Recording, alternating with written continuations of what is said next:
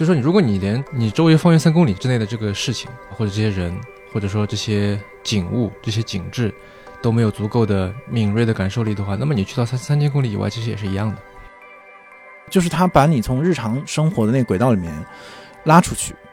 然后你开始关注别人的生活，你开始关注你周围的人是怎么交织在一起的。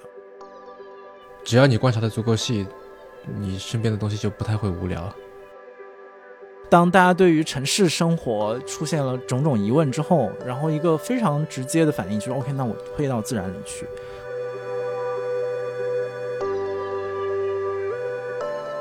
大家好，欢迎收听《螺丝在拧紧》，我是吴奇。这个播客每个月会选择几个周四不定期上线，欢迎大家在泛用型播客 App 以及各大音频平台搜索“螺丝在拧紧”进行订阅，也可以关注单独的微信公众号和微博获取节目更多信息。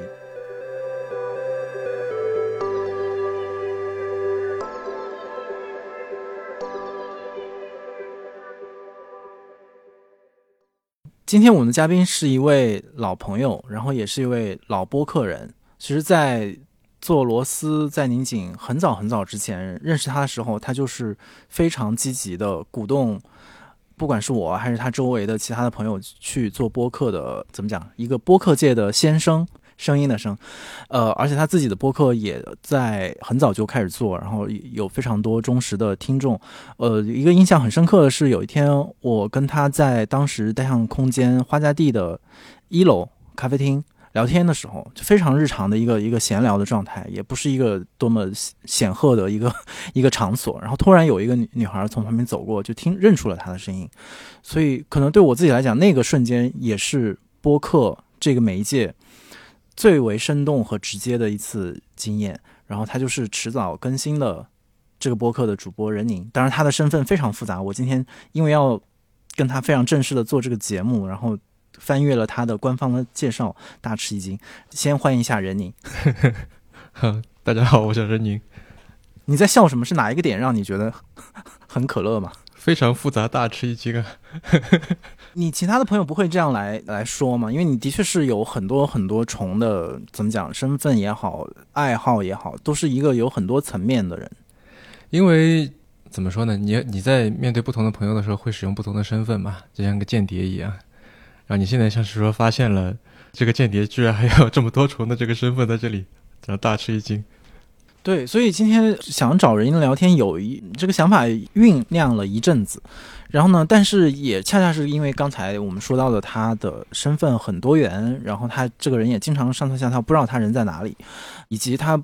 本身所从事的工作有很多种，像他说的间谍一样的层面，所以一时间又想不到跟他聊什么。可以跟他聊播客，也可以跟他跟他聊投资，然后他自己对文学什么又充满兴趣，他经常讲书，然后还有什么社会热点话题他也可以聊。然后所以就一直这个计划一直耽搁，加上他自己时间也忙，就是我们现在都管他叫任总，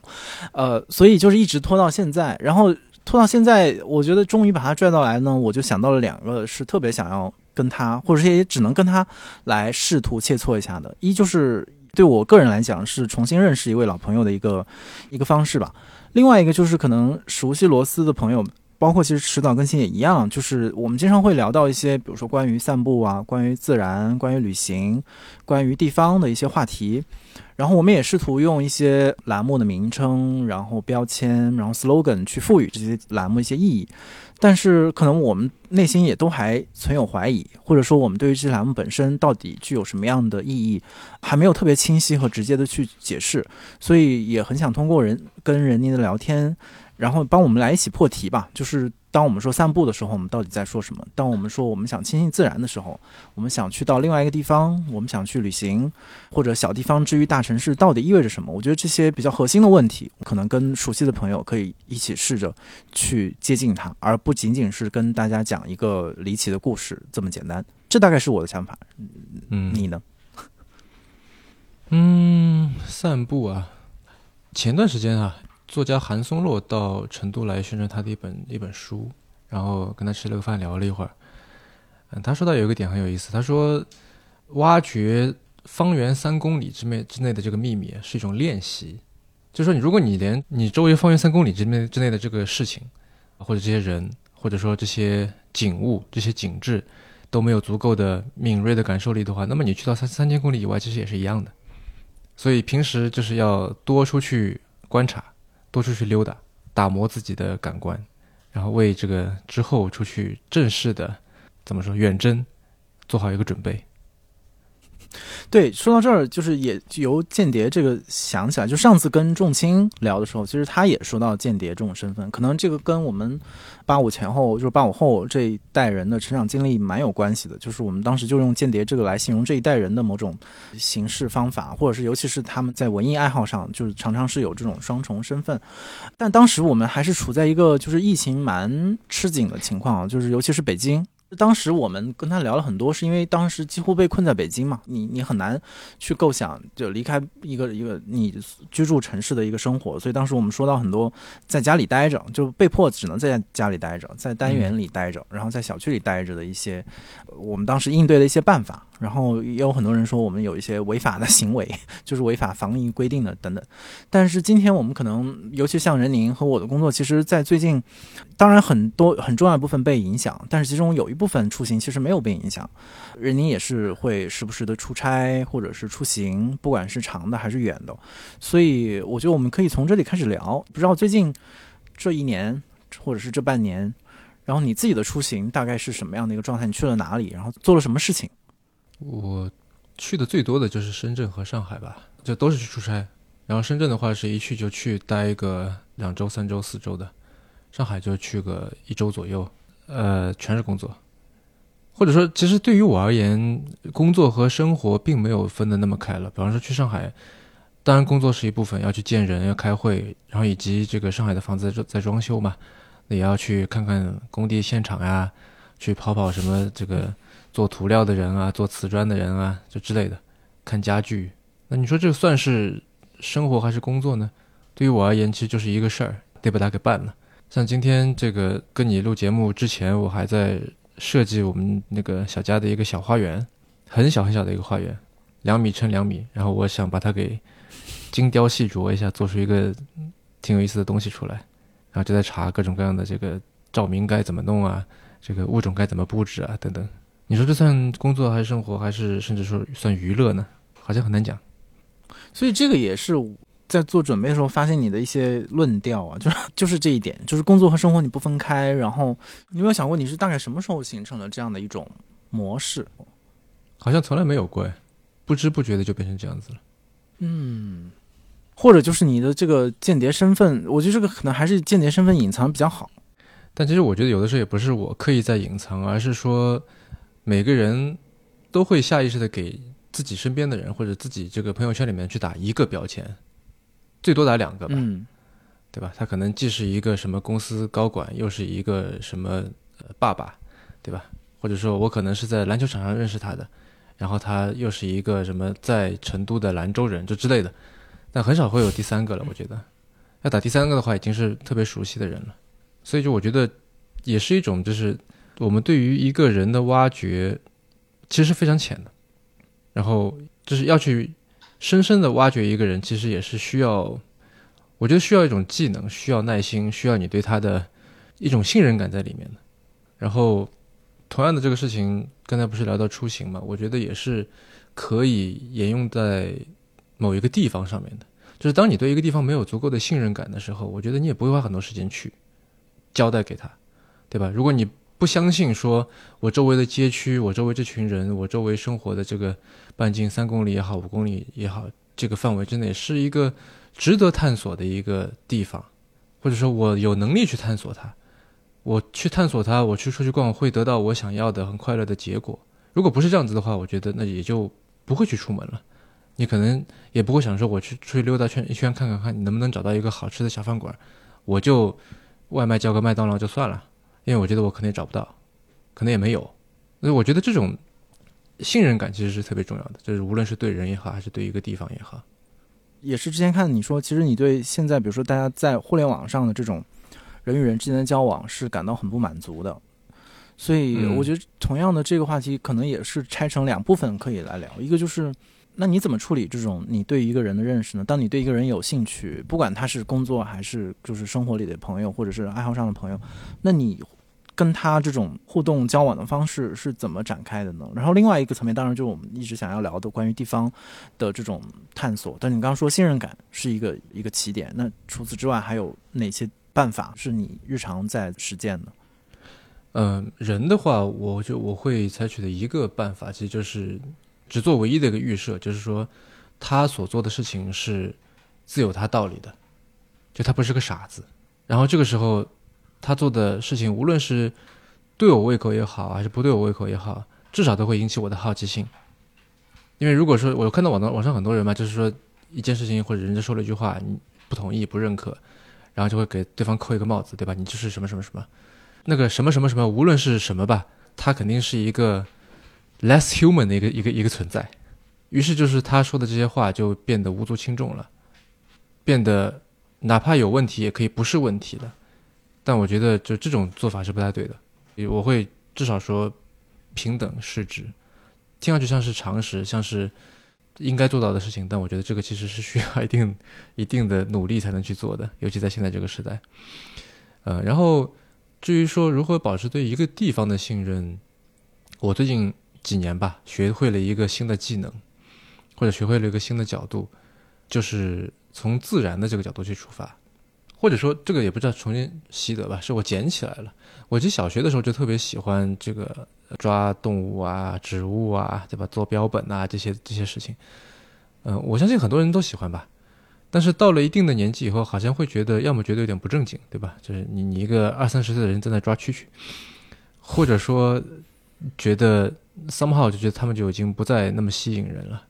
可能还是什么抖音游戏，对吧？女朋友、男朋友、房子、车子，就这些东西会比较可能更占据了你的视野。但我觉得现在反过来看，自然是能够带给我一个起码最最最保底的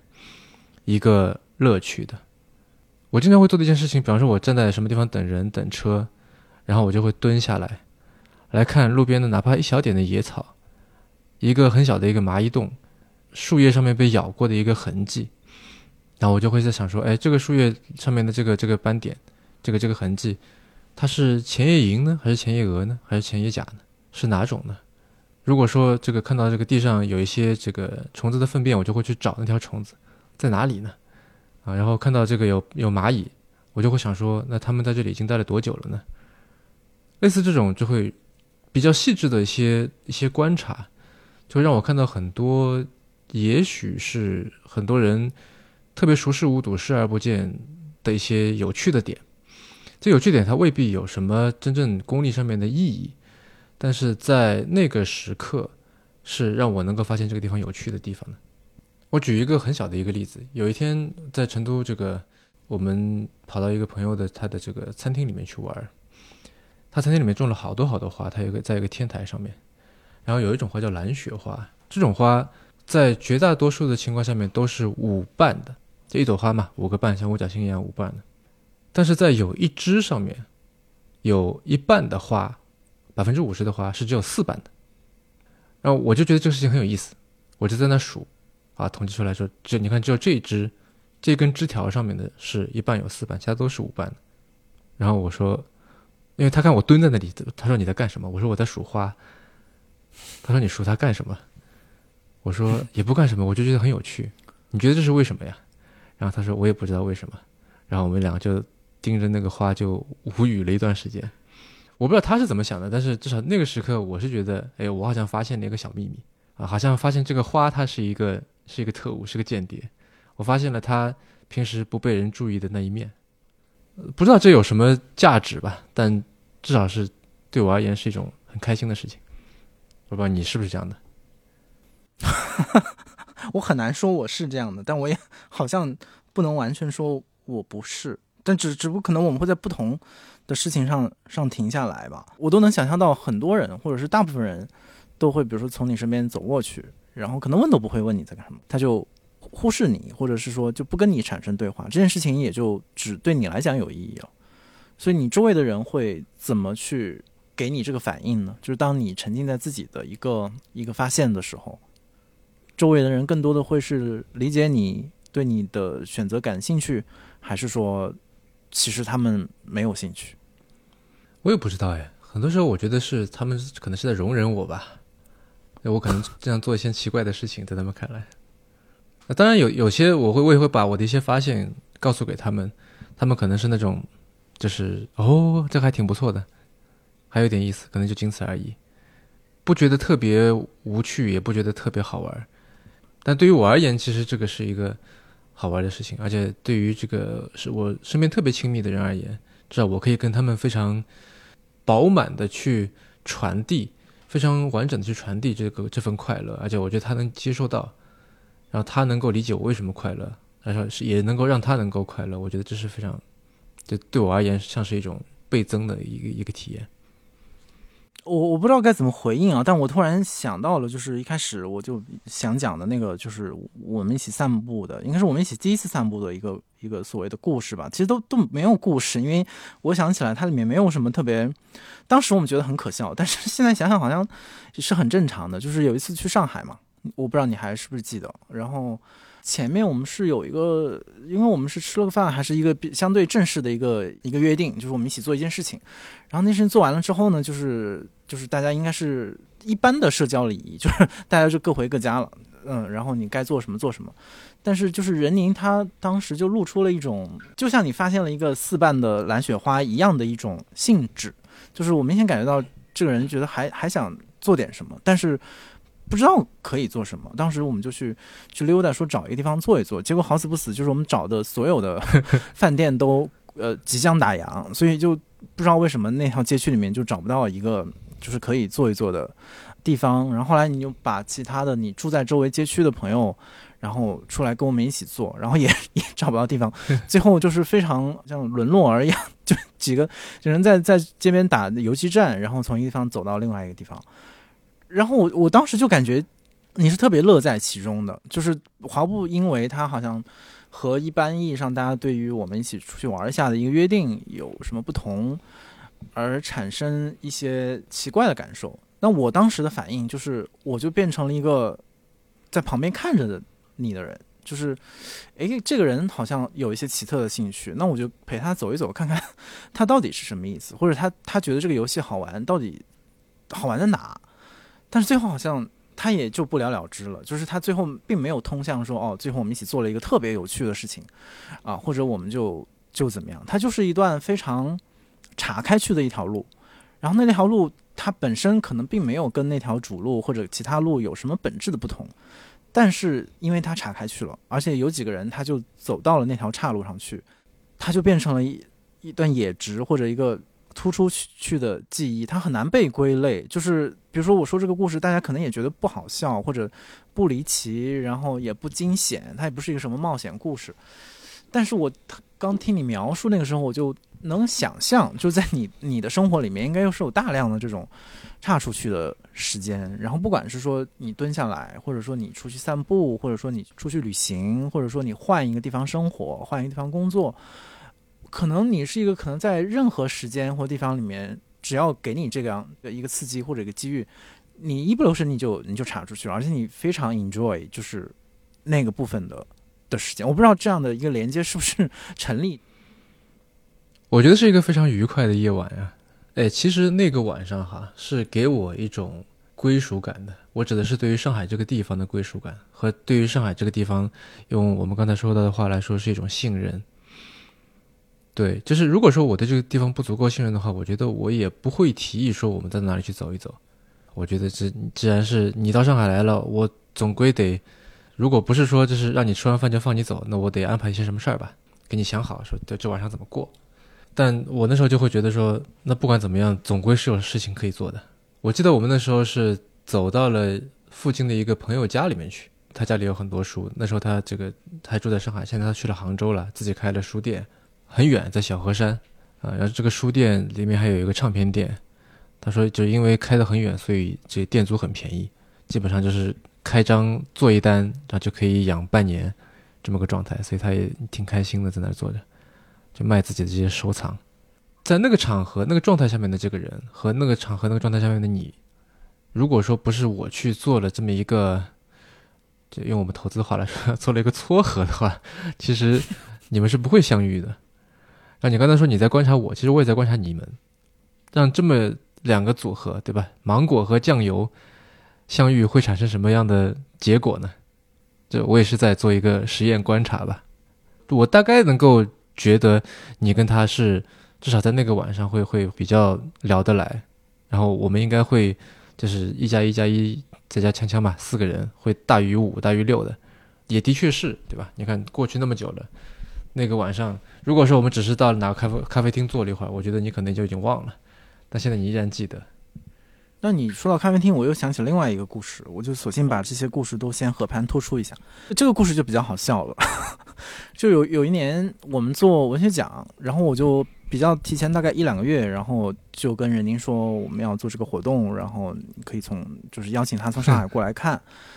然后后来这个事情，因为我们中间也改过时间什么的，我我我也跟他说了，就大概会改到另外一个新的时间等等等等，然后就往后推了嘛。就在原定的那个时间的一个下午，就是应该是一个周末嘛，然后我刚好没有没有工作，我在家就是蓬头垢面，就是就大概在躺着，就是准备度过一个就是百无聊赖的下午。然后当时突然人您发信息来，他说：“你们文献想开始了吗？在哪里？为什么一个人都没有？”然后我就如五雷轰顶一般，我就以为是完全大家都把这个事情忘记了。然后后来翻聊天记录。呃，发现他好像可能停留在我们过去交流的一个一个时间点上，然后他就在提前了一个月 到达了我们约定的，就是文学奖要办的那个那个现场，就在就在那个通惠河旁边。然后当时是二零二零年吧，就刚刚疫情爆发，然后就是你就哭笑不得，怎么办呢？就是这个人提前一个月来了，然后我没有一个文学奖的活动可以展现给他，那个也不是我一个人能做到的事情，然后我就立刻就收拾了一下，说你你等着，我马上来。就只能是说还好我没有别的事情，就立刻出现在了咖啡馆里面，然后然后就跟他一起聊了一个下午。好像你是当天还是隔天你就回去了，然后后面真正的文学奖开始的时候你你也没有再来，然后但是好像你就以提前的方式参参与提前过节了的，嗯，对，你就提前提前过节了。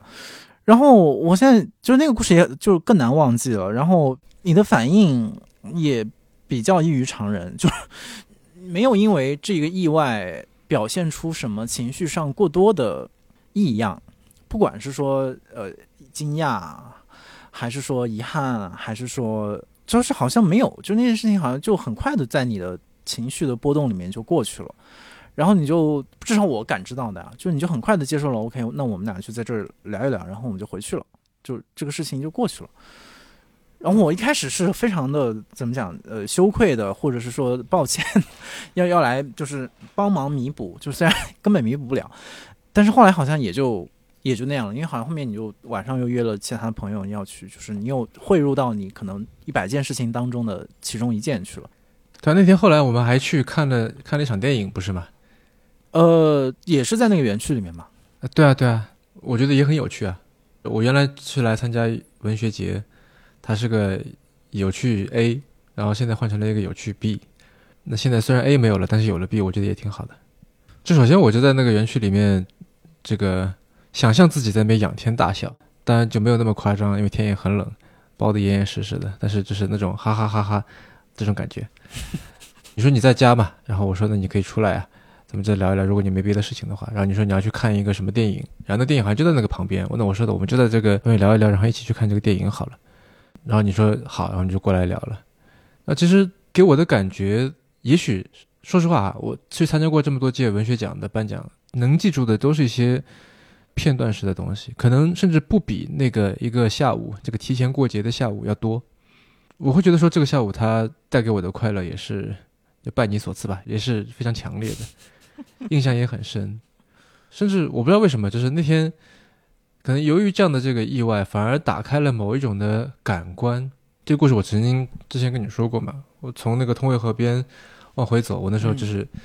咱俩这个分开以后，我就回一趟酒店去拿东西。反正那个地方离酒店挺近的，就可以走着过去。我就走着过去，然后走到那个通惠河上边，在那个桥角，然后买了一个烤红薯，因为有人在那买，就挺香的。我就一边走一边吃。然后走到通惠河上面，因为河已经上冻了嘛，那时候是冬天，十一月还是十二月吧，反正河已经这个完全冻住了。对，十月底了。嗯嗯。然后北京的那个河水也不是特别干净嘛，这个深灰色的、青色的那个河水，在那儿被冻住了。我就在那儿看着那个河，在那桥上吃那烤红薯，然后吃着吃着就有一块这个红薯的肉掉下去了。红薯肉不是橙黄色的嘛？然后这橙黄色的这一颗小小的红薯肉冒着热气，我都能想出那个电影的那个慢镜头啊，一块红薯肉冒着热气，对吧？像一颗流星一样的撞向了一个深青色、深灰色的一个冰面，然后留在那里，慢慢的被冻上，然后一个人从上方垂直的在看着他。我觉得可能这个这一一秒钟、两秒钟的这个当中发生的事情，这些场景。如果没有之前的提前一个月到，然后又将错就错的看了一场我也许本来不会去看的一场电影，因为我记得那是一个什么小规模的放映嘛，对吧？看了一个纪录片还是一个伪纪录片，我现在自己都记不清了。我只记得当初他就放大了我的那个感官，以至于我到回去去吃红薯掉了一颗，这个事情整个画面在我脑海里面是有非常深的印象。所以这整个的这个经历对我来说就。非常可贵，嗯，甚至比起一届我正儿八经去参加的文学节来说，可能更加令人难忘。所以，我我觉得可能听众听到这儿，可能也会有一点那个奇怪，就是我们俩开始就是回忆这些非常不太重要的、很个人的一些一些接触。但这个的确是我之前说到的第一个目的嘛，就是我之前跟任宁的这种的认识和交往，都是发生在这样的一些呃时间和空间当中，那个是我的印象。我只能说他们是自洽的，就是我并没有觉得说我需要去转换一个模式。我觉得这是很，这是我很幸运的一个一个点，真的，我我不必去就是像汽车换挡一样的，以不同的档位、不同的模式去对待不同的事情。大多数的这个情况下面，我只要是以同样的方式、同样一个模式去对待就可以了。那当然，这不同的这个输入会带来不同的输出，对吧？但中间的这个算法是可以保持大致的一样的。就这个我觉得是一件非常幸运的事情。据我观察，大多数人都是要不停的调节他的算法、他的模式的。就所谓的见人说人话，见鬼说鬼话嘛。我说的换档位的意思是说，比方说，就比方说我这个行业哈，很多人很多时候去，比如说你要去募资或者怎么样的话，你是要说的最简单一点，你是要喝酒的。然后我是一个酒量极差的人，就大概啤酒我喝大概这个二十毫升左右，我就已经微醺了，所以就。我不必说，就算这么差的酒量，我还硬上，我还得出丑给大家看，啊，我还得说什么我干了你随意，对吧？这种去赢得一些什么东西，那个在我看来就是处于另一个档位，就是那就不是我，或者那是另一种我，不是一种最典型的我，对吧？用用物种上面来说的话，那可能是我的一个亚种，是一个 只在只在某一个区域才存在的一种我，某一个状态下才存在的我。对于我而言，我几乎就不用存在这样的亚种，不用去切换到那个亚种里面去。我觉得刚听你就是说的时候，我时常会觉得我在就是进入到了一个日本的电视剧当中，就是你时不时都会说出一些很像日本电视剧和动漫里面所谓中二还是怎么样，就是那样的角色 才会说的话。没有人这么说过吗？没有。哎。我用一个例子来来解释好了，就是之前在节目里也也说过，有一个剧叫《我们是由奇迹构成的》，就是啊，我知道，嗯，高桥医生吧，诶，那个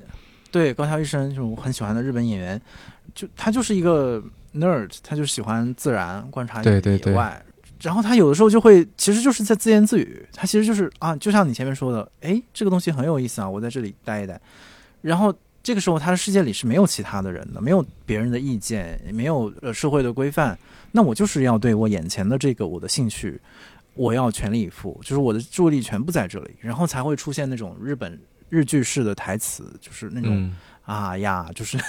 那种感受，你知道的。就是这时候你就会冒出一个漫画框，就是这是漫画里的人会说啊，我就是在做一个我，就是我就是在观察蓝雪花为什么是四半哑。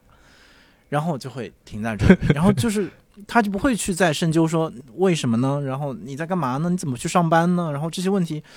就都都俗掉了，就是在 那那样的瞬间，所以我会冒出这样的一个画面。嗯，那个那个电视剧我很喜欢，那电视剧我很喜欢。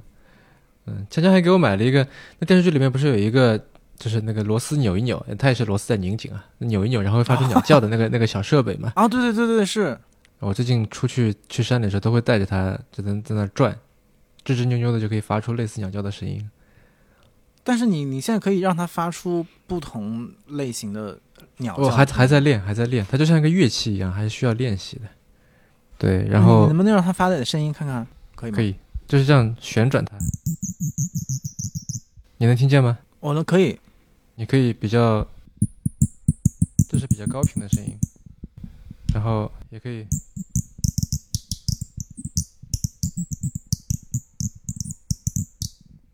我不知道经过这个麦克风，你听到的声音是什么样的？经过麦克风就有一点不太像鸟叫，就还是有点像铃铛。那他可能做了一些处理，但就是我听起来是非常像鸟叫的。它也就是这个红色的部分是一块木头，然后这是一个木头哦制的一个金属里面，其实大致的结构跟高桥医生的那个东西是差不多的。但是的确，像你喜欢那个剧，就是可能会有比较强的共鸣。但是我，哎呀，说起来又很像，就是我又是那个在旁边看着，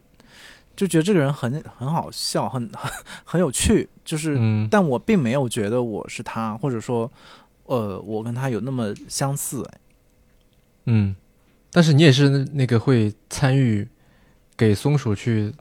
做做桥的那个人嘛，对吧？你如果被人啊拉着的话，对对对，你会如果比如说对对对，如果你发出这样的号召的话，我肯定会屁颠儿屁颠就跟着一块儿去了，因为会觉得有意思，而且自己找不到这么有意思的事情。诶，所以说到这儿，我那就嗯说一说，因为呃，当然这些话题你之前在你的节目和其他的节目其实也聊过很多，就是不管是说聊到，比如说你们最近搬到成都。呃，或者是说你们在闲暇的时候经常去呃附近去野外做，比如说物种的收集啊、考察呀，然后经常人宁就会给我发来一堆照片、声音，然后和他做的 Excel 表格，就是说他这一趟行程，呃，发现了哪些哪些物种，然后他们你做做的一些资料，然后包括你之前在就是单独的单独三十去公园和野外这本里面也有你就是比较早的一篇文章，就是你去就是日本的全员古道走路的一个记录吧，就是这部分的经历，其实最近常常被被拎出来，就是作为好像也是你间谍身份当中的一个部分，被重新发现，然后被谈论。其实这些选择也都是非常你个人性的选择嘛，然后它跟你的实际的工作，甚至它和你主要的兴趣什么都，嗯，就是一些比较边角的一些岔路。如果让我们前面说的，但你突然发现这些你的选择其实成为了就是媒体啊、播客们的非常愿意谈论的话题。然后也非常愿意请你来谈论的话题的时候，你的感受是什么？我觉得它可能说明，是不是大家对于生活啊、对于旅行的态度已经在发生一些变化了。然后你刚好是在这个变化当中，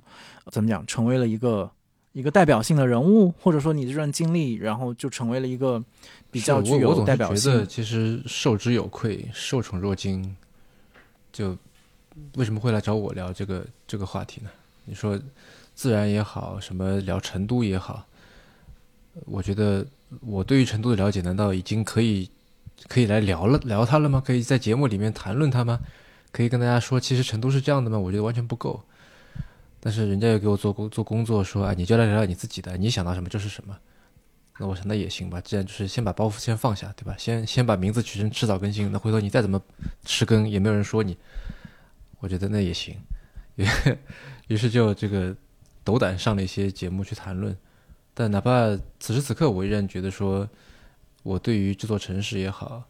对于你刚才说的自然也好，观鸟也好，动植物也好的认识是相当相当之浅薄的。如果这个事情本身是个苹果的话，可能连皮都还没有啃掉呢，更何况去触及核心了。因为我不了解，就说你认为的这种专业的这种，或者是真正懂自然、懂野外的这些什么类型的懂，或者是他们会怎么样的去懂？你觉得得你们现在观察自然的方式跟他们的差别在哪里呢？在哪里啊？大概就在于就跟小学生周记作文和单独之间的差别吧。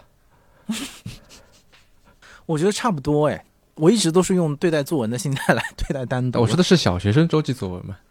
就可能对于一个外国人来说，对吧？他可能刚学中文一个月，他觉得说，哎，这几个，就他也看不出好，看不出坏，他觉得都是一篇文章嘛，对吧？都是都是汉字嘛。那但是就是你懂的话，你就知道这里的差距了。嗯，但是我们就是能不能再具体讲一讲，就是这个差距差在哪儿？比如说，如果真正的那些呃，之前我们也聊过，像什么，比如复旦的王放老师啊，或者是北大的吕植老师啊，他们做这种野外的保护，我觉得那倒是一个专业的领域，我能理解，就是他们会有专业的测量的方式啊，然后科学的研究的呃方法。但是对于一个比如说对自然有兴趣的爱好者来讲，那些真正的 geek，就是或者是非常的就是专业的人，他会做到什么程度呢？这个我没有想象力。对我来讲，你已经非常的痴迷了。比方说，我举一个例子哈，成都这周围有一座山叫做龙泉山，然后最近秋天呢是到了猛禽迁徙的一个时间，这些猛禽我们所谓的鹰隼狂鹫啊这些，它们在迁徙的时候是飞得非常高的，大多数，在你看来呢，就是在我看来吧，肉眼看来就是一个半粒芝麻大的一个小黑点儿，那当然你要用这个长焦镜头啊、望远镜啊去看，对吧？然后呢，那猛禽飞得奇快无比。基本上在你这这个视野之内的时间可能就一分钟左右，快速移动的一个小黑点，就是在这个情况下面啊，我那天去到龙泉山顶，他们有一个监测点，一飞出来，有人有人说，哎，这是一个什么？迅速就能够识别到，就所谓凭气质就能够识别到它是一个什么样的种类，什么样的品，这个这个猛禽，在我看来神乎其技，但对他们来说就非常的简单。那你自己会追求或者想要？往那个目标或者那个那个标准去，怎么讲？去训练自己吗？这个没法训练。我我说我说你是你是怎么知道？他说凭气质，在在这个行当里面，凭气质的这个 潜台词就是说看的多了就会了，就难的不会，会的不难，就是靠积累，就是靠看的多。那这个我我也没法去努力啊，就只能慢慢来呗。嗯，但你现在比如说你日常呃花在这种。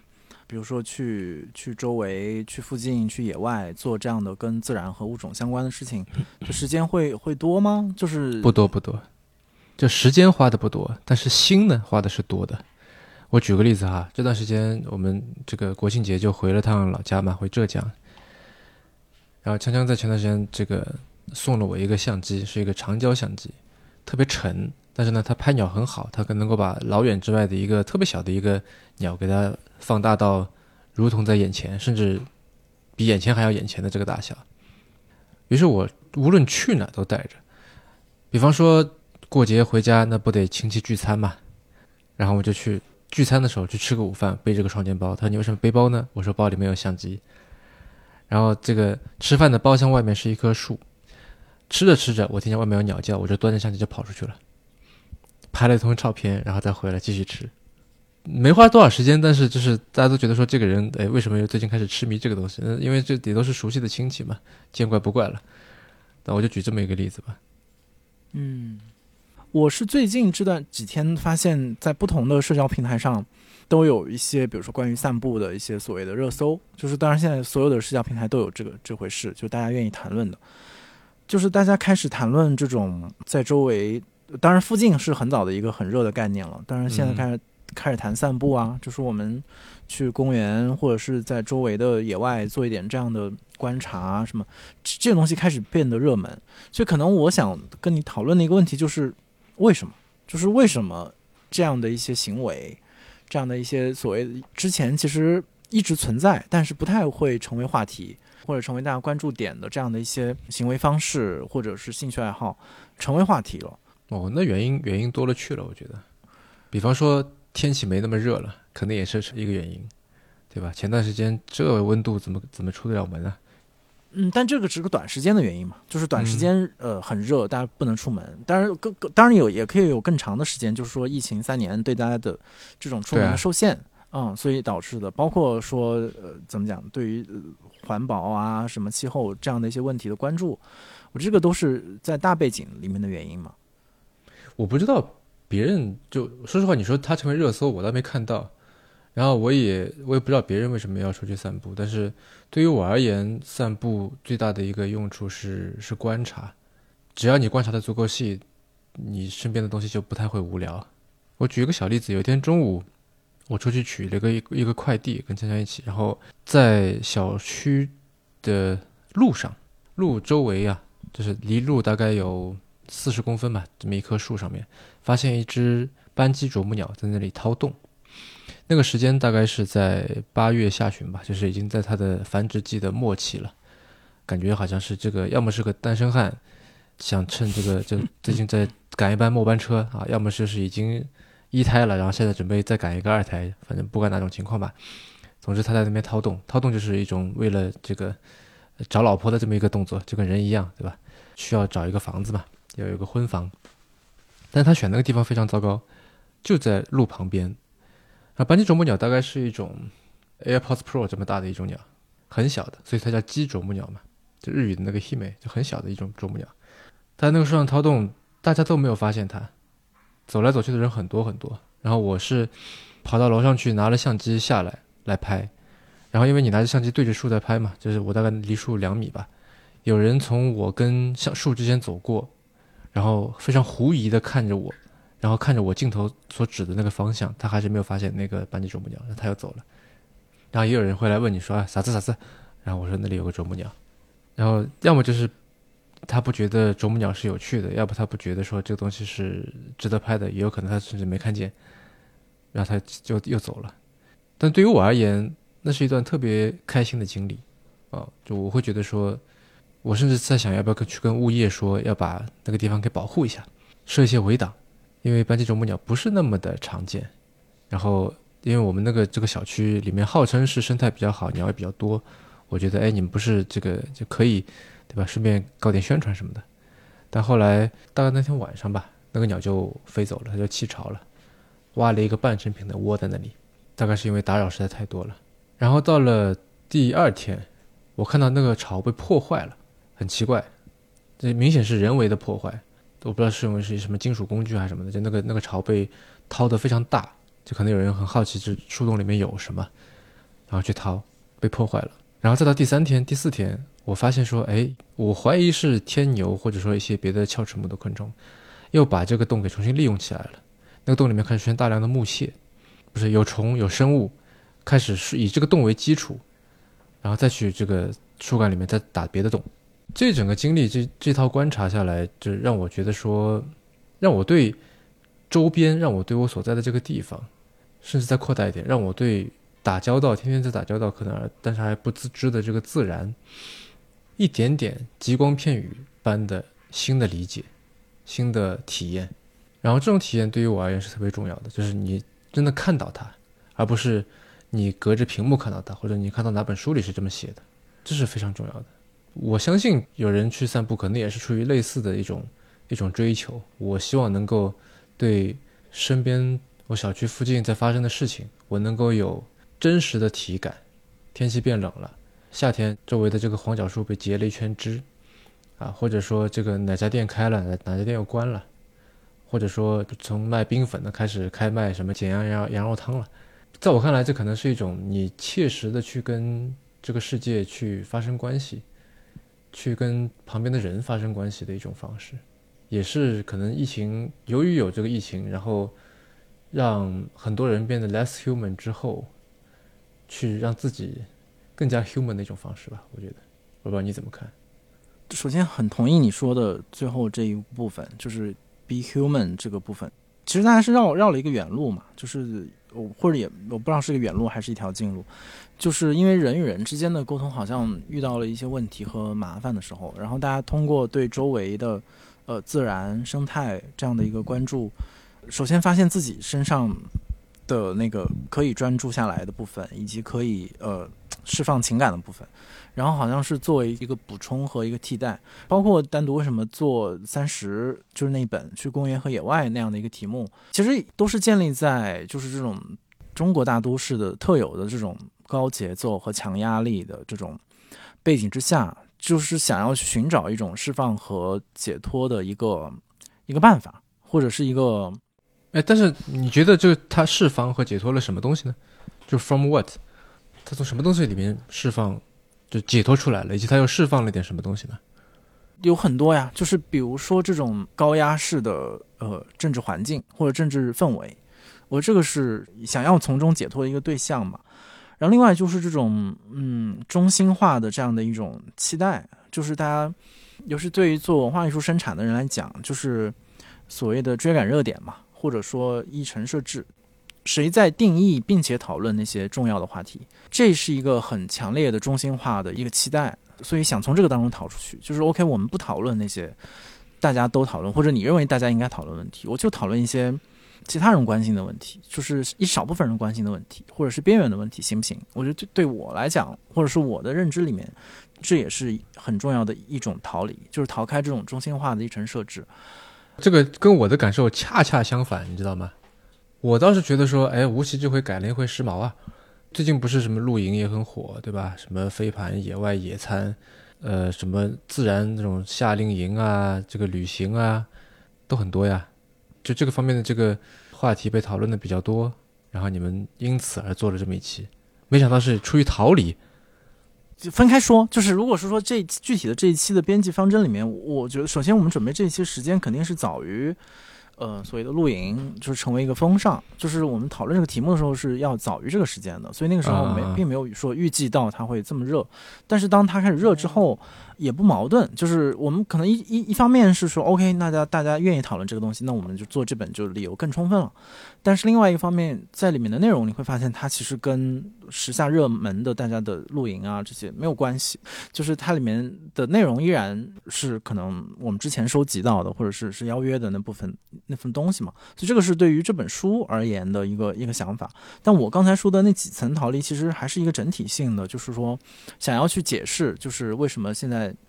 比较好像比较普遍的出现了这种对于自然的亲近，然后对于这种随便走走这个行为的变得流行的背后的一些猜测吧。就是所以我说的那几重逃离是关于那个的。我觉得背后还有一个，当然就是生活节奏这部分，就是这种日常的疲惫感，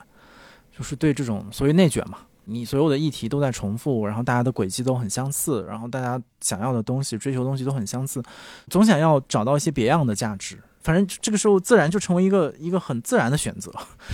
就是当大家对于城市生活出现了种种疑问之后，然后一个非常直接的反应就是 OK，那我退到自然里去。或者说我选择回到自然当中去，不管是一个人造的公园，还是说附近的郊区，甚至是更野一点去外地或者外部世界的这种更呃野外的地方。但是这些呢，都是一些比较能顺理成章想到的理由，或者说是我们在讨论这个议题的时候比较容易援引的一些框架。但我是觉得你前面你讲的非常个人化的你的经验和你接触这些事情的东西。不能说它完全推翻了这些框架，但是它展现了就是这些框架所不能完全覆盖和解释的那样的一种一种兴趣吧。我觉得这个是这个也是我蛮想就是从你这套出来的。我我再给你再那个补充的一个小点哈，反正我最近在深圳比较多嘛。深圳究竟何以为深圳？究竟谁才是深圳的主人？什么什么东西才定义了这个地方？像深圳，它最一开始就它好几个区嘛，很多区。然后最开始火的，其实就经济最好的是罗湖区，那是因为就它跟香港近嘛，有一个口岸在。后来呢，就变成是福田，因为很多工厂，那么那时候做这个外贸，对吧？来料加工啊，这个这些东西。然后最近最火的就是南山区，那因为是科技行业在发展。可以说这三个区是代表了不同的这种阶段、不同的面相，所以在不同的阶段，深圳这个城市作为一个城市，好像是会有不同的面相的。但是。与此同时，哈，我最近这段时间在深圳跑的比较多的是公园，去的深圳湾公园啊，红树红树林公园。我去干嘛呢？去看候鸟，因为我上次在深圳是在九月底，那时候刚刚是第一批候鸟冬候鸟抵达深圳湾的时候，我看到了各种鸻啊，各种鹬啊，啊，在那里这个捕食，有的是成群结队来的，有的是它可能只有一只两只，是一个这个小股的先锋这样到达。我会觉得说，其实他们好像是才是这个地方真正成为这个地方能够定义这个地方的存在。深圳这个地方两千万人口，其实常住人口才几十万，他们也跟候鸟一样是后来的。但这些候鸟，他们在这个来来回回这个路上已经跑了几百万年，但是人才到这里来四十年，就很难想象为什么为什么这个地方不是由。具有更长历史的这群生物所定义的，但是你很少见有人在说深圳的时候说这个地方的自然环境特别好。我觉得这可能是一个我们现在人类中心主义下面视角的一个偏差。但是随着把这个定义成为散步的话，哈，就是说我通过自己的肉身的小范围的活动，去扩展自己的精神边界。我我能够甚至体会到更多，除了单纯认识了一种新的鸟，或者说认识了一种新的物种之外的那种那种惊喜和探索感。你说到的那个，就是比如说深圳的主人到底是谁，或者说通过这种把我们的视角呃放到自然里去。其实它天然的就会跟那种人类中心的视角发生一个一个冲突和一个一个反转。我觉得这个其实已经是比较深的一个反思。当然，也可以说这也是我们遇到了种种问题的这种说大一点，什么现代性的种种问题，最后大家其实都会说到这里去，就是说大家。过分的以人类作为唯一的尺度再去衡量社会世界的发展，然后其实你这样带出一种非常偏狭的眼光嘛？我觉得这个就是很宏观的一个一个反思，我觉得它很重要也很成立。但我我是觉得可能在很微观的、很具体的层面上，散步还是有很多怎么讲？我们可以不必那么严肃化的一种。总结，或者说我自己为什么觉得散步会成为一个问题，或者乃至于说我们把它作为一个栏目，其实都是希望它作为一种轻松愉快的方式。当然，我们也是有一种说法，说把这种放松作为一种抵抗，因为因为整个世界的螺丝在拧紧嘛，所以所以你在小块的时间里面和在一个小的范围里面让自己彻底的放松，是一种反抗的行为。所以散步就是抖音版本的旅行，是吧？或者说是旅行世界里的抖音，的确是是对我来来讲，的确是有这样的一个类比的。我觉得我们说的那个散步，因为它还是一个相对自然的行为，不管说你是走向自然当中，还是说你在你身边嘛。前面你也说到，可能你周围三公里，你去看看周围的店、周围的邻居，然后再发生什么，这些也是一种很好的放松。哎，但在我看来不是放松哎，我我真的是以一种练习的心态去的。就是说，练习的心态。对啊，就是总有一天我可以等这个疫情过去了，它总有一天会过去的，会回到常态的。那个时候就可以随意的出去玩了。随意的出去玩，你是指去哪里玩呢？各种地方，国内也好，国外也好，至少说你这个心态就不一样了。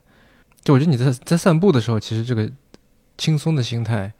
可能跟你原来出去玩的时候轻松心态可能是有点类似的吧。你不必在意说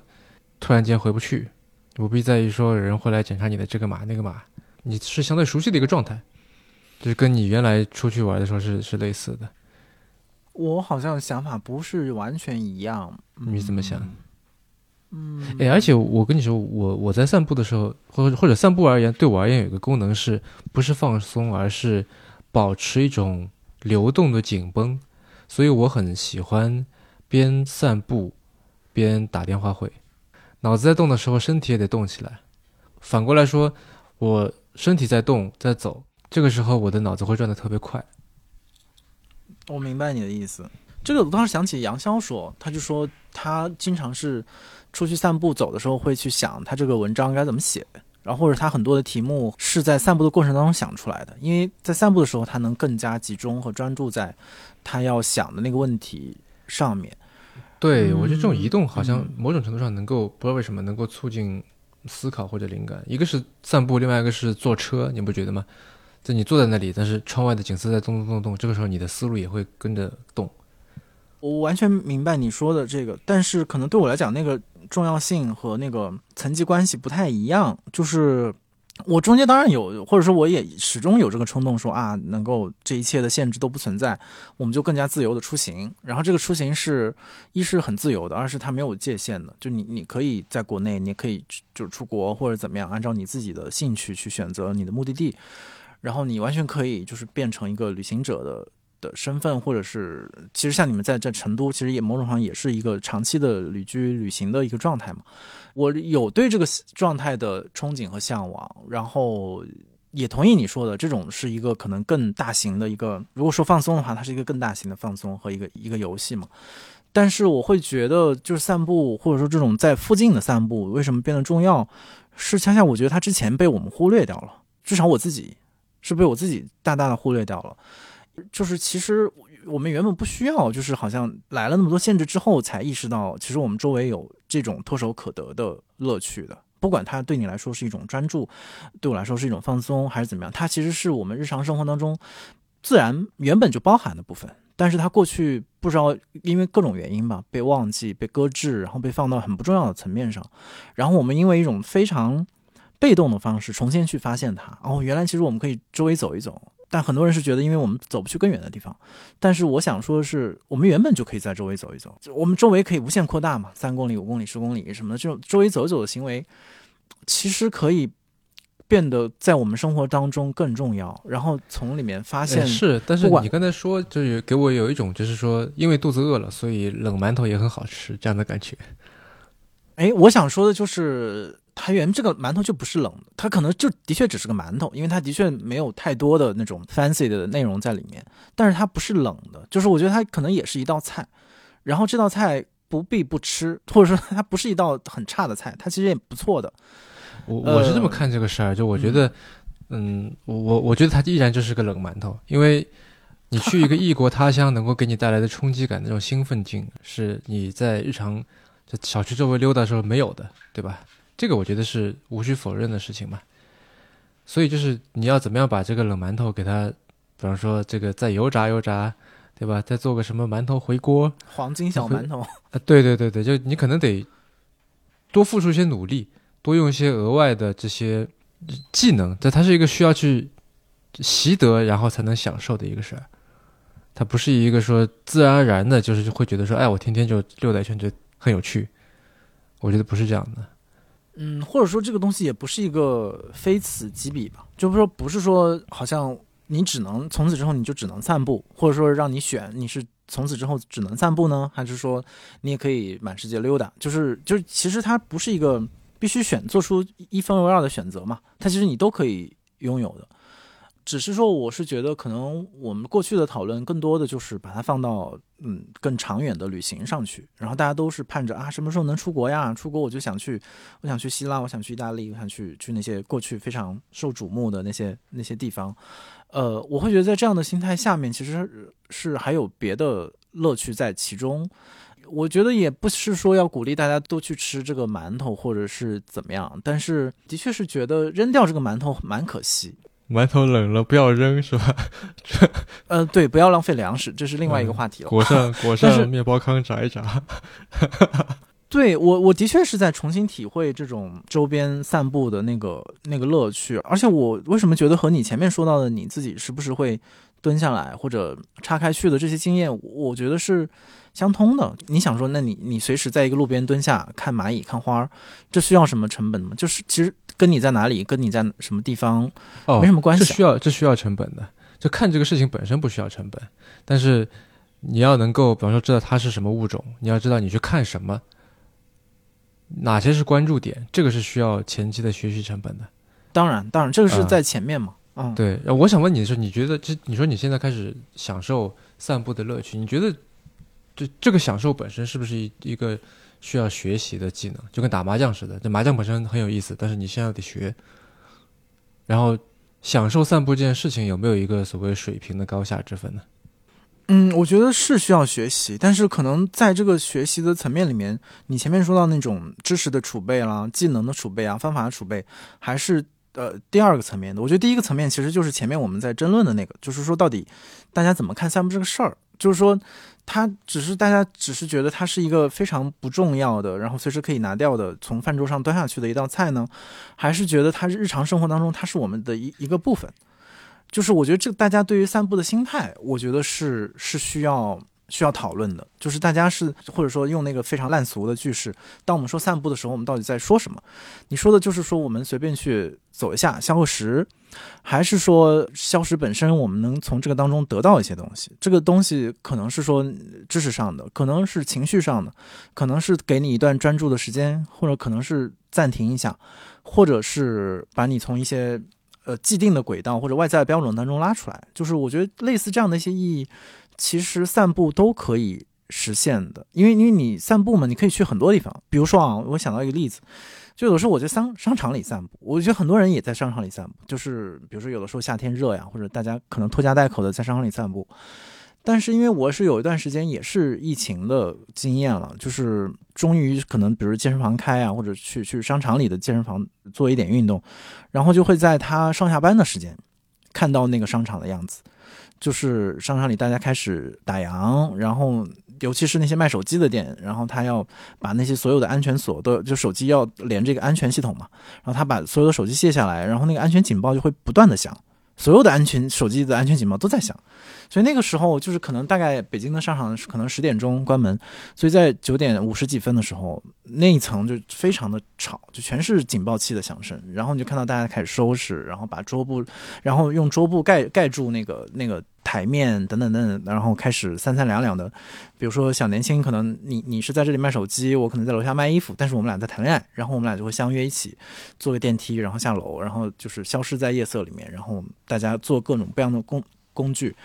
然后我觉得那样的场景，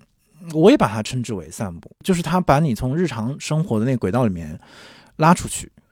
然后你开始关注别人的生活，你开始关注你周围的人是怎么交织在一起的，你开始关注那个场景，观察那个场景，它可能跟你观察自然有相似的地方，但只是说我们目标和对象不一样。它其实你观察人的社会，不太需要专业知识。因为大家都是人，你不太需要知道它是一只，它属于哪个科、什么种属，好像你不太需要这个知识，但它就是会给你一个别的场景，然后去去观察，然后那个东西跟你自己没什么关系，所以你的重心也就自然而然的从自己的苦恼、自己的焦虑、自己的压力当中跳脱出去。我是觉得日常生活中有大量的散步。是这样子的散散步，你你这么说，我突然想到一个事情，也是跟我们最开始说的那个工作爱好相关的。我觉得我没有办法做到像你这样的程度，因为我如果我在商场里面散步的话，我一定会去看说最近流行什么，最近什么东西卖得好，看到人家在卖 在卖手机，我我会对我会想说，哎呀，你看这个最近智能手机不好卖呀，iPhone 十四一上来已经就开始降价了，对吧？然后哪个产品卖得好，哪个卖得不好。对吧？人人家下面在卖女装，我会想说，哎呀，最近什么又流行什么东西，等等。我唯一能够什么东西都不去想的，我目前体会到的，就在潜水的时候，因为那个约等于就是个像外星一样的存在嘛，所以它不会勾起我任何跟日常生活有关的联想，就是单纯的在那看，就 being there。你去到比如说这种你前面说到那种森林公园啊，或者是这种古道啊，这种山里面。你也不能完全关闭你的这种信号吗？关闭不了，因为毕竟还是有信号嘛，手机也在不停给我推送东西。然后，就你的脑子依然还是，因为这都是你熟悉的场景。它是个森林，是没去过，但是它毕竟是树嘛。如果你这样去归纳的话，是山是树，这依然不是什么太陌生的场合。所以它还是会不定的、不停的刺激我去想这个想那个。这也还是挺不一样的，就是比如说我。就是前阵不是去云南，然后爬山，然后就是那是鸡足山。你去了哪里啊？就是啊，大理是吧？啊，对，大理周围嘛。鸡足山因为是一个佛教圣地嘛，所以它山上有很多很多寺，然后有有大的小的。然后因为我们也比较懒，就没有一直往上爬，就是爬到中间的寺。那个寺叫西坛寺，熟悉的西，然后檀木的檀，然后就看到了它有一个指示牌，就说这是徐霞客晚年在这里待过一阵子。是在那个寺里面完成了他就是《侠客游记》的最后的那一章的内容，就是因为就文革被毁，所以那个寺只留下了一个遗址，就大概几块砖这样子的一个一个东西。它不像其他的寺，其实大量的寺被毁掉了，但是有很多的善男信女又修好了，就是那个寺嘛，就都很富丽堂皇的。然后我就我就和另外一个朋友去找那个那个寺，然后然后他那个指示牌就不断的显示说还有两百米，还有三百米，但其实。都是骗人的，因 因为他需要不断的拐弯，不断的拐弯，然后不断的走那种没有人走，就是没有那种修好的野路，然后最后发现了一个遗址的牌子，然后上面还有一个碑啊，等等等等等等。其实就是在这样的一一些岔路里面，哪怕我还带着手机，然后手机也在推内容，有人找你等等，但是我感觉哦，就是那样一个瞬间，可能前后走那条小路就花了半个小时不到找到它，然后再折回来。我觉得我是某种程度上是关闭那个信号的，我不知道怎么分呢？就是这个信号，就是其实也和我们前面的确是相关的，就是这个工作爱好怎么怎么区别？那你说去了解了解徐霞客的这种就是这种人文的历史，是不是我我也内在于我工作的一部分呢？好像也是的。但是在我去做这件事情的时候，我并没有抱着一个要把它作为我的一个素材，我要去写它，或者我作为我甚至作为我。增长知识的一个点，我没有这么去想，我就完全沉浸在做这件事情本身，找到那个地点本身，我也没有预期它会是什么样子，它会有碑文，它会告诉我这段历史没有，它可能就和你前面说的你的对于那些蚂蚁啊的那个兴趣是是相似的，我就纯粹的是被那个事情本身的乐趣牵着走，但当我进入这个状态的时候，我就会感到我的信号很大程度上被关闭了，哪怕你说留了百分之十二十，但我觉得我有百分之八十被这件事事情单纯的占满，我就会得到极大的满足，就是可能那趟就是可能被这半小时所满足，因为可能其他的时候你在更怎么更大的更宽的路上，然后可能你是不是会看一眼手机啊等等等等，所以可能是相似的内容，但我们好像对我们的信号接触的不太一样，我不知道你怎么看。我觉得这个也许是有这么一种，我不知道是内驱力还是什么东西的，就是因为你没有一个明确的上下班的时间点，那你可以说我可以一直玩，我也可以一直上班，因此就是在你做选择的时候，我现在要不要去开这个开关，或者说我要不要保持这个紧绷的状态，我觉得很多时候是，你可以说是自主，也可以说是不自主的一种状态。因此就是我说我现在完全放松了。当我意识到这一个事情的时候，其实我觉得会有一点点的这个愧疚感的，对吧？就是我啥都没干，纯粹开心了，就图个乐。哦，所以你也会有这个愧疚感？我我还以为你你还好哎。哦，会有会有会有，你就会觉得说，这可能哎一一不注意，外面天已经黑了，你在这这个在电脑面前打了一局游戏，转过转过头一看，天已经黑了，两个小时过去了。然后你在游戏里面好像也没干啥，就是纯粹的这个他 hack 了你的这个满满足系统，对吧？让你的大脑分泌了一点什么东西，让你在那个时刻开心一点。但是回过头来看，有点空落落的，不知道自己干了点啥，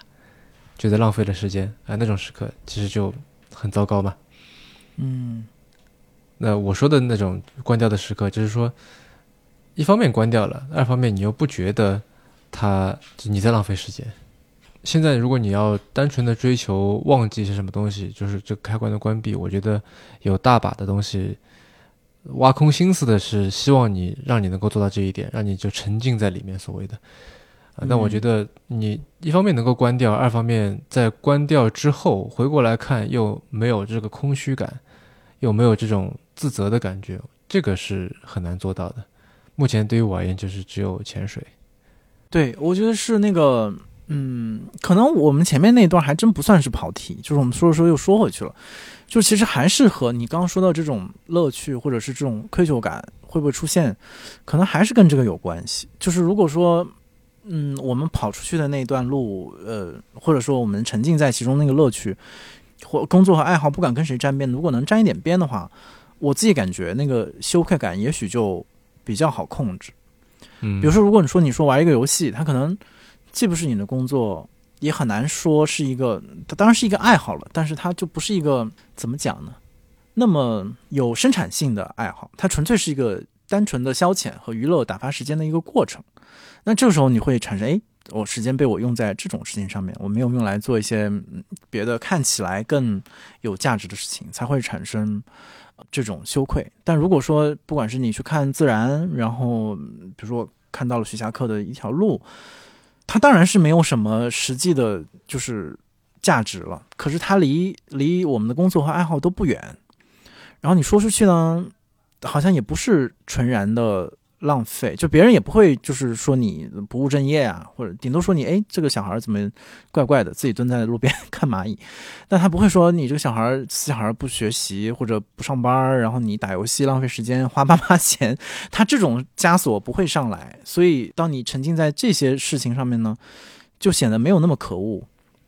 不管是对自己来说还是对别人。我先替你找补一下，就是。当然，有很多游戏它也是非常有艺术性的哈，但是我们也不能否认，不能否认很多游戏里面，哪怕你艺术性再强的游戏里面，有很多就单纯就是为了让你做这个事情，让你去打怪升级啊，为了让你完成某个任务去做的一些事儿，它本身这个艺术性没有那么强。啊，游戏本身还是工作，对不对？啊，对对对，是对一些人来说，嗯。然后你说这个事情，我忽然想到一个事儿，就是我刚才不是在说信任感这个事儿吗？我觉得我在无论是打游戏还是你说刷刷抖音啊、短视频，就这个时候我其实抱着一种警惕的，就是因为我知道他特别希望我沉浸在里面，两个小时、三个小时继续弄下去，把我的时间注意力都投在这儿，他最好我这么干，因此这个时候我会特别警惕。但在散步的时候，我是没有这个警惕的，我是充分信任这个地方，充分信任这段时间的。人是打开的啊、至少我是这种状态。然后你刚才说的那种，就是如果是一个一段路，或者说一个人蹲在路边在干嘛，如果我们非要用这个角度来解释的话，也是跟信任有关的，因为它是实在的东西，它不像是那些所谓虚的，对吧？电子的，在数字空间里面的那种东西，一断电就消失的，或者说一丢失密码什么都没了，这样的这个状态，它还是一个实在的东西，是个实实在在，它是一块石头，是一棵树。虽然一只鸟会飞走，但是它毕竟还是存在，它只是转移了地方。这种 solid 的这种感受、这种感觉、这种认知，可能是那种线上的东西、数字的东西、虚拟的东西、meta 的东西所无法给你的吧。很多时候，就其实不愿意散步的原因，是因为觉得这这周围无险可冒。无险可冒，在我看来，这是一种其实是一种不信任，就是觉得说你你你无法给我带来什么东西，这人聊不出什么东西来，这地方这个探索不出什么东西来。但我觉得，这如果说你对这个地方有有有一定的信任，或者说我就就不管了，我就就姑且信你这一回，我就去探索，我就去就当你有我去，我就抱着这样的心态去，那可能就会就会不一样。这时候可能探索最后可能第一步是很重要的吧。对，我也想说这个，就是可能在第一步前面还有一个你说的这种练习的过程，就是说如何去做出这个判断，就是哪里是优先可冒的，然后它的险在哪里，它有趣的地方在哪里，这个其实也是前面你一直说到呃需要练习的，不管说你对自然的一些基础的了解，你才能够意识到哦哪里的乐趣在哪，呃就是这个每个不同的地方它的乐趣分别在什么地方，还是说如果我们只是说在周围的街区人群的地方去做观察的时候，那你也需要摆脱很多这种怎么讲一开始的偏见，就是哦商场就是无趣的，或者商场就是嗯、单调的。其实不是的，就是如果你有自己的眼光，或者你有自己独特的一个视角的话，它也可能是有意思的。你可能也发现一些可能。对你自己来讲，不管是你工作生活，会有带来增量的信息。我觉得这个也是一个放在前面的练习吧，就是我们的眼光和判断最开始启动的那个时候，其实这个这个冒险的过程也好，或者这个信任建立的过程就已经开始了。然后这个过程是从头到尾的一个东西，是从你决定走出去，然后到你看到了什么，然后你带回来这些材料做分析、做标本等等之后，是这样子的一个过程。所以听下来，其实散步对你而言是一种这种手段了，对吧？它本身不是个目的，或者它是个形式，是靠走着、靠腿着去干的一件事情。现在看起来是，但是我我我自己心中是希望散步它本身能够成为目的，就是它不以那种好像我们非得从散步当中得到什么为前提，就是光是走一走。其实其实我觉得还是用嗯前面我们就是我回忆的那两那两个交往的瞬间，就虽然我们通过共同的回忆，好像呃又找出了好多就是这种记忆当中比较重要的价值或者回忆的点，但其实对我一开始想提到这两个故事来讲，其实就是因为我觉得他们什么目的都没有，它不不通往任何地方，它就是一条小路，然后诶，我们好像走错了，走走去哪儿，然后又又退出来，然后又去了别的地方找新的路。恰恰就是因为它这样的属性，我觉得它变成很难忘记，也很难复制的一段路。然后我自己是觉得，那可能是我对于散步这种，不管是作为一种具体的形态，还是说作为一个隐喻来讲，最高的一个期待吧。当然，我们也可以完全可以用散步作为一种方式或者一种途径去做各种各样的事情。我觉得这也都是成立的。怎么讲？因为我之前在笔记里面还记了，就是你们在写迟早更新的时候，你们说到对于商业啊、设计啊这种种种之间的那种混混沌关系的，是你们的兴趣嘛？我就是觉得，就这种混沌关系是混沌关系本身就挺有意思。是混沌有意思，还是关系有意思？嗯，混沌也有意思，关系有意思，呃，或者说混沌也有意思，混沌关系也有意思，或者说混沌不以关系为前提，就是我们不能期待所有的混沌最后都通往一种关系，或者是通往多种关系。嗯，它混沌本身就是充分合理的，而且它混沌远远早于各种关系和各种合理性嘛。所以我也是在，我们就聊这么两小时的感觉。你说我们聊到聊出什么特别具体的结论，好像也没有。这是就是我每次和和人宁遇到，就会出现这样一种鬼打墙的 效果，就是看起来说了很多，或者是也也做了一些事，但是他最后就不通往哪里，就是一条岔路，而且他走到那儿，你就得折回来，就是好像谁也没有说我们要这条岔路，好像另辟蹊径啊，或者我们找到了一条捷径啊，就我们不是抱着这样的一个目标。去走小路的，就很多人走小路，其实是希望走得更快嘛，或者他想要更快达到那个目标，所以他想找到一条人迹罕至，或者是那种没有人知道的野路子，然后可以比那些攀正路的人更快到达终点。但是我感觉每次遇到人宁，或者我就是了解，从我的视角去观察你的时候，或者说你对于我的功能 来讲，就总是总是一种。看到岔路的可能性，或者岔路也充分合理，然后岔路也充满充满乐趣的那样的一种一种可能性。我今天早上起来在洗漱的时候，刚好在听那个小老虎，然后这个爵士周还是哎不对，反正他们有三个，他们三个朋友，我光记得小老虎了。他们出了一张新的专辑，然后里面有有一首歌就叫做《去散步》还是《散步去》啊，我记不清了。早上就就瞟了一眼，就用来做配乐好了。啊，然后它里面说说到说什么都是一个习惯，有这么一句。那我觉得，无论是刚才我们说的工作状态、爱好的转变，呃，就或者兼容、散步，甚至说如何去看看待散步，我觉得很多时候其实就是你说的那些变化也好，都它都都是一种新的习惯的形成。如果说一时觉得别扭，那就可能多给他一点时间，看看如果说克服了这个旧习惯。啊，进入一个新的模式，它能不能给你一个一点新的空间，一点新的跟世界的联系吧？我最近在看一本呃看那本书吧，叫《鳗鱼的旅行》。这本书非常有趣，它最后就说到说这个其实鳗鱼这个这个物种，我们现在还没有搞得特别清楚啊，未知的东西可能比已知东西要多。这本书它的副标题叫做《一场对目标与意义的探寻》。结尾的时候有最后一句话是说：“现在鳗鱼可以告诉我们很多关于好奇心的事，甚至比好奇心能够告诉我们的关于鳗鱼的事还要多。”所以我觉得，就这个关于好奇心的事，关于想象力的事，在我看来是非常重要的。就与其说去想到底散步是什么，可以怎么散，我觉得我可能更加会看重的是说我们。就你通过散步可以得到一些什么，或者甚至得不到什么，这本身也很有意思。大概就这样吧。最后一点说的有点奇怪，但我觉得你可能能理解我在说什么。对，我觉得停停在这里挺挺有意思的。大家想一想，应该也能想明白这是什么意思，或者直接把这本书找来看一看。